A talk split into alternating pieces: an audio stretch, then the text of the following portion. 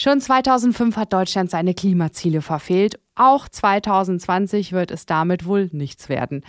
Damit es 2030 endlich klappt mit den Klimazielen, hat die Regierung ein Klimaschutzpaket beschlossen. Darüber wurde ziemlich lang verhandelt. 19 Stunden hat das Klimakabinett gerungen bis sich Union und SPD dann am Freitag, am Tag des globalen Klimastreiks, endlich auf einige Maßnahmen einigen konnten.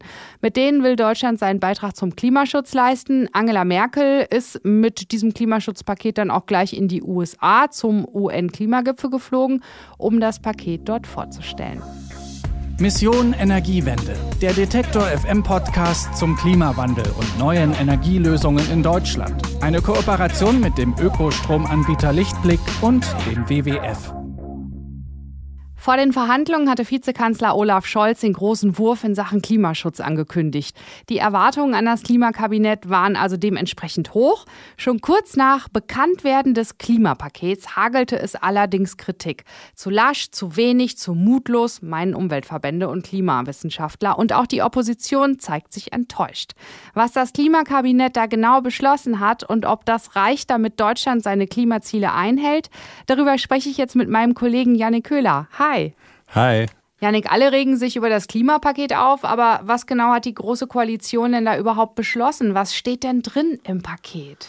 Ja, man hat sich so auf ähm, eine ganze Reihe von kleineren und äh, größeren Maßnahmen geeinigt. Und ja, das ist äh, schon ein milliardenschweres Paket. So 54 Milliarden Euro sind da an Ausgaben geplant in den nächsten vier Jahren. Und der zentrale Punkt auf alle Fälle ist die Bepreisung von CO2. Mhm. Und genau so einen CO2-Preis, den gibt es ja bereits irgendwie im Energiesektor und jetzt soll der auch im Gebäude- und Verkehrssektor eingeführt werden. Und ja, dieser CO2-Preis soll erstmal ganz äh, moderat starten. Ab 2021 kostet die Tonne CO2 dann 10 Euro. Und ja, dieser Preis soll dann jedes Jahr weiter steigen und 2025 dann schließlich 35 Euro betragen. Und danach soll das dann der Markt regeln über Angebot und Nachfrage. Aber auf alle Fälle soll der erstmal bei 60 Euro gedeckelt bleiben, dieser CO2-Preis. Das klingt jetzt erstmal etwas abstrakt. Wie kann ich mir das denn jetzt vorstellen? Kann ich mir für 10 Euro eine Tonne CO2 kaufen? Ja, du und ich, wir können uns jetzt keine Tonne CO2 kaufen. Also dieser CO2-Preis betrifft natürlich erstmal Unternehmen, die jetzt mit äh, fossilen Heiz- und Kraftstoffen handeln. Mhm. Und die kaufen dann äh, die Verschmutzungsrechte zu dem jeweiligen Preis pro Tonne. Für die Verbraucher hat das dann natürlich auch Auswirkungen. Das bedeutet dann, dass zum Beispiel Benzin und Diesel teurer werden, aber auch Heizöl wird teurer werden. Genau, vor allem Autofahrer werden das merken. Ähm, der Preis für Diesel und Benzin wird ab 2021 dann so um etwa 3 Cent steigen. Und ja, ab 2026 werden das dann so circa 15 Cent sein. Und neben dem Autofahren wird auch das Fliegen teurer werden. Die Regierung will dann nämlich die Luftverkehrssteuer anheben. Da ist jetzt noch nicht so ganz klar, wie viel genau, aber wahrscheinlich wird die Höhe der Steuer verdoppelt werden. Mhm. Bahnfahren auf der anderen Seite soll billiger werden. Da will die Koalition nämlich die Mehrwertsteuer auf Bahntickets äh, im Fernverkehr senken. Also von aktuell 19 Prozent auf 7 Prozent. Also, man setzt darauf, dass die Menschen dann freiwillig statt mit dem SUV oder Flugzeug von Berlin nach Köln zu düsen, lieber die Bahn nehmen. Ja, wenn das dann günstiger wird und so dann weniger CO2 ausgestoßen wird, ja?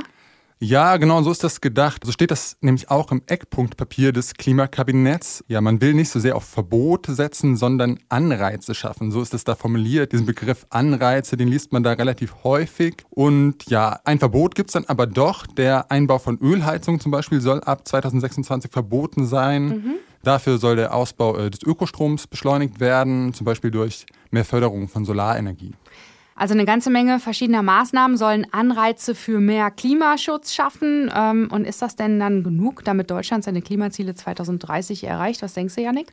Ja, das ist die große Frage. Man ahnt ja die Antwort schon so ein bisschen. Die Opposition ist zumindest sehr kritisch. Vor allem die Grünen meinen, dass dieses Paket einfach zu wenig ist und einfach zu wenig für den Klimaschutz liefern wird.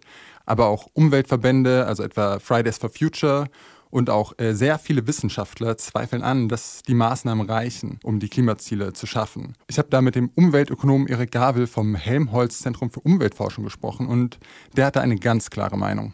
Ja, die Maßnahmen, die man jetzt vorgelegt hat, reichen auf jeden Fall nicht aus. Mit diesem Paket wird man auf keinen Fall die Klimaschutzziele 2030 erreichen können.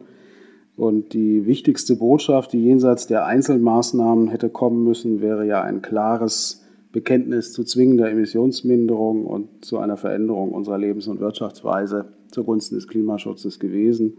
Und diese Botschaft geht von dem Paket leider nicht aus. Das ist eine ganze Menge Kritik an dem Paket. Was genau wird kritisiert? Ja, ein Kritikpunkt ist zum Beispiel, dass es einfach sehr viele kleine Maßnahmen sind, die auch erst in ein paar Jahren so richtig greifen und bei vielen kann man einfach noch nicht so abschätzen, was sie am Ende wirklich bringen, also wie viel CO2 dadurch dann tatsächlich eingespart wird.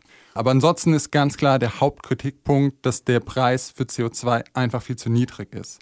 Diese 10 Euro, mit denen da jetzt gestartet wird, das wird wahrscheinlich einfach nicht reichen, um spürbare Verhaltensänderungen jetzt bei den Verbrauchern herbeizuführen. Ja, die CO2-Bepreisung dürfte auf äh, längere Sicht erstmal eher symbolisch bleiben. Zunächst mal werden ja noch zwei Jahre ins Land gehen, dann wird man mit 10 Euro pro Tonne beginnen. Das wird sich beispielsweise bei Kraftstoffen kaum spürbar auswirken, also zwei bis drei Cent äh, pro Liter. Das äh, liegt ja weit unter dem, was man heute pro Tag an äh, Preisschwankungen an der Tankstelle beobachten kann.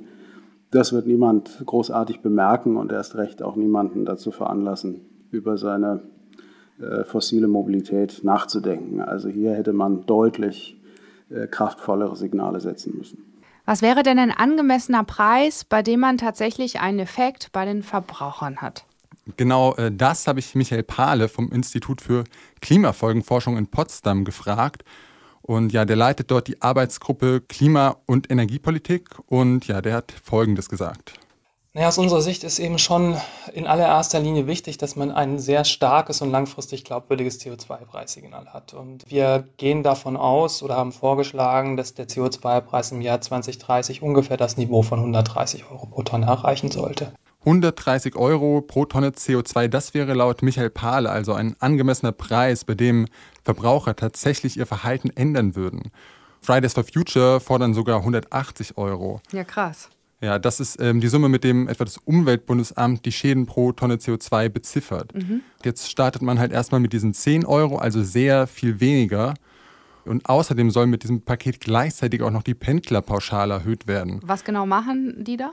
Also diese Pendlerpauschale, die äh, regelt, dass ja Arbeitnehmer, die ähm, zur Arbeit pendeln, also eine längere Strecke zu ihrem Arbeitsort fahren, ähm, einen Teil dieser Fahrtkosten von der Steuer absetzen können. Das sind derzeit 30 Cent pro Kilometer und ab 2021 sollen es dann 35 sein.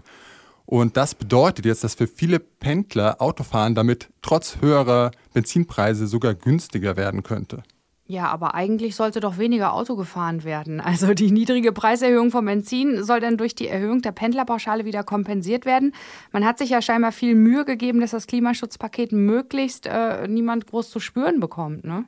Ja, Union und SPD wollen natürlich keine Wähler und Wählerinnen verschrecken und Autofahrer sind nun mal eine relativ große Wählergruppe.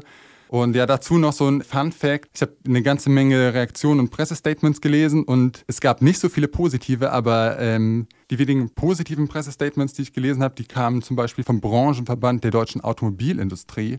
Und auch der Mineralölwirtschaftsverband hat sich da schon sehr wohlwollend zu dem Paket geäußert. Ja, okay, also wenn die einzigen positiven Stimmen für ein Klimaschutzpaket von der Auto- und von der Ölindustrie kommen, dann kann man ja schon mal skeptisch werden. Ne? Gibt es denn auch irgendetwas Positives an diesem Paket? Also ein positiver Aspekt, der immer wieder genannt wird, ist, dass es ein sogenanntes Monitoring geben soll. Und ja, das meint auch Erik Gabel. Also sicherlich positiv sind die jetzt äh, vereinbarten Überprüfungsmechanismen und auch Nachlieferungspflichten die jetzt hier eingebaut werden sollen, das ist sicherlich ein Fortschritt, denn äh, Klimapakete hatten wir schon eine ganze Reihe, das äh, vergisst man schnell. Also in den letzten zwei Jahrzehnten hatten wir schon äh, mehr als ein halbes Dutzend Klimapakete, an die man sich kaum erinnert, weil sie letztlich folgenlos waren. Also dieser Überprüfungs- und Nachlieferungsmechanismus ist sicherlich ein Fortschritt. Also jedes Jahr soll geprüft werden, inwieweit einzelne Sektoren ihre Ziele da erreichen oder halt nicht erreichen. Und ja, wenn man jetzt merkt, dass die CO2-Einsparungen im Bereich Verkehr oder so jetzt nicht der gewünschten Menge entsprechen, dann soll da nachjustiert werden. Und ähm, was medial so ein bisschen untergegangen ist, was aber auch Michael Pahle als äh, sehr positiv bewertet, ist die eingeschlagene Richtung hin zu mehr europäischer Kooperation im Klimaschutz? Also ich glaube, eine Sache muss man, muss man auch noch mal lobend hervorheben, ähm, die jetzt nicht so viel Aufmerksamkeit bekommen hat, nämlich dass sich die Bundesregierung in dem Konzept langfristig zumindest dafür einsetzt, die Klimaschutz insgesamt äh, in einem europaweiten übergreifenden Zertifikathandel umzusetzen. Also das ist natürlich eher eine langfristige Frage und äh, es wird auch mit perspektivisch relativiert, aber die klare Richtung hin zur europäischen Ebene, hin zur Kooperation mit anderen europäischen Mitgliedstaaten, das ist ein sehr wichtiger Punkt aus unserer Sicht. Ja, diesen äh, europäischen Zertifikathandel gibt es schon, aber bisher nur für ausgewählte Sektoren, etwa Energiewirtschaft und Industrie. Und da will man jetzt anschließen und die anderen Sektoren, also Wärme und Transport, auch mit reinnehmen. Wie und wann ist noch nicht so ganz klar, aber dass man perspektivisch jetzt weg von nationalen Lösungsansätzen geht, ist auf alle Fälle gut. Denn die Klimakrise ist nun mal ein globales Problem und das lässt sich auf nationalstaatlicher Ebene allein einfach nicht lösen. Die Bundesregierung hat ein Klimaschutzpaket beschlossen. Dafür gab es schon jetzt viel Kritik, denn ob Deutschland damit seine Klimaziele erreicht, ist fraglich. Was im Paket drinsteht und was das bringen wird oder eben nicht bringen wird, darüber habe ich mit meinem Kollegen Janik Köhler gesprochen. Dankeschön für dieses äh, Forschen und für das Gespräch. Ja, gerne.